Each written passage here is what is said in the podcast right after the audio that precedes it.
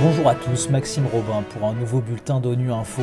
À la une de l'actualité, l'ONU insiste sur la cessation de toute activité militaire autour de la centrale nucléaire ukrainienne de Zaporizhia.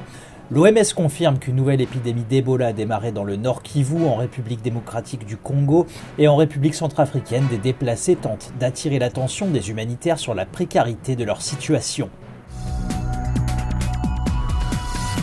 Six mois après que la Fédération de Russie a lancé une attaque de grande envergure contre l'Ukraine, les combats ne montrent aucun signe de fin et de nouvelles zones potentielles d'escalade apparaissent, a indiqué le secrétaire général de l'ONU Antonio Gutiérrez. De son côté, Rosemary Di Carlo, la secrétaire générale adjointe aux affaires politiques, a fait part de sa préoccupation hier devant le Conseil de sécurité par rapport à la situation près de la centrale nucléaire de Zaporizhia. Elle appelle à l'arrêt de toute activité militaire autour de la centrale. On l'écoute. Les Nations Unies restent gravement préoccupées par la situation dangereuse qui règne à l'intérieur et autour de la centrale nucléaire de Zaporizhia, dans le sud de l'Ukraine. La centrale continue d'être exploitée par du personnel technique ukrainien, mais sous le contrôle des forces militaires de la Fédération de Russie depuis début mars. L'installation ne doit pas être utilisée dans le cadre d'une opération militaire et un accord sur un périmètre de démilitarisation sûr pour assurer la sécurité de la zone doit être conclu. Malheureusement, en dépit de nombreux appels et demandes, au lieu d'une désescalade, nous continuons à voir des rapports presque quotidiens d'incidents alarmants impliquant l'usine. En ce moment, il est impératif que nous recevions l'engagement exprimé par les partis de cesser toute activité militaire autour de la centrale pour permettre la poursuite de ces opérations en toute sécurité. Pour paraphraser l'avertissement du secrétaire général, tout dommage potentiel à Zaporizhia est suicidaire.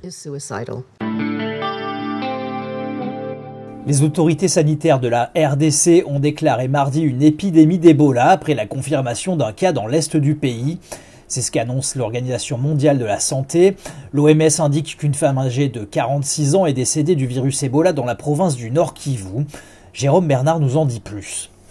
Il s'agit de la 15e épidémie d'Ebola depuis 1976 en République démocratique du Congo, dont 7 ont eu lieu depuis 2018. La directrice régionale de l'OMS pour l'Afrique, la docteure Machidiso Moeti, a noté que les autorités sanitaires du Nord Kivu ont réussi à stopper plusieurs flambées d'Ebola et qu'en s'appuyant sur cette expertise, il ne fait aucun doute que cette nouvelle flambée sera rapidement maîtrisée.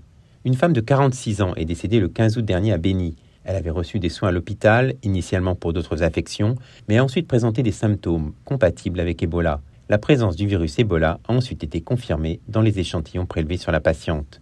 Sur le terrain, des efforts pour endiguer l'épidémie actuelle sont en cours. Le personnel de l'OMS et les autorités sanitaires congolaises ont identifié 160 cas contacts à ce jour. En outre, plus de 200 doses de vaccins contre Ebola sont arrivées mardi à Béni et la vaccination doit commencer très prochainement. Au nord Kivu, la dernière flambée dans la zone de santé de Béni a été maîtrisée en deux mois environ et s'est achevée le 16 décembre 2021. Selon l'OMS, 11 cas avaient alors été recensés, dont 6 décès. À l'est de la République centrafricaine, les sites de déplacés de Kago Bandoro ont vu un certain retour à la sécurité ces derniers mois, mais les personnes déplacées éprouvent encore de nombreuses difficultés. Leur représentant Enoch Nagoengoya explique la situation. Il demande aux humanitaires de continuer à les aider afin d'améliorer leur niveau de vie, notamment leurs conditions de logement. Il était au micro de Fred Yapandé de Gira FM. Le type d'appui qu'on demande aux humanitaires, c'est de penser à l'abri. Il faut qu'ils nous viennent en aide avec des bâches, des ustensiles de cuisine pour améliorer le niveau de vie des gens aussi. Et sur le plan de l'éducation, il faut que les humanitaires pensent à l'éducation des enfants. Il y a certaines filles qui ont fréquenté l'école, mais par coup de dureté de la vie, elles ont abandonné le chemin de l'étude. Donc euh, sur ce point-là, il faut que les humanitaires travaillent beaucoup plus pour euh, scolariser nos enfants, pour appuyer les étapes scolaires établies sur les sites de déplacés. Et puis qu'ils prennent soin de nos déplacés aussi, les personnes âgées qui sont plus vulnérables que les autres, les orphelins, les veuves aussi qui sont là, leur état de vulnérabilité est vraiment en hausse. Voilà, c'est la fin de ce bulletin d'ONU Info. Merci à tous pour votre écoute. Vous pouvez nous retrouver sur Internet et sur nos comptes médias sociaux Twitter et Facebook. À demain, même heure, même fréquence.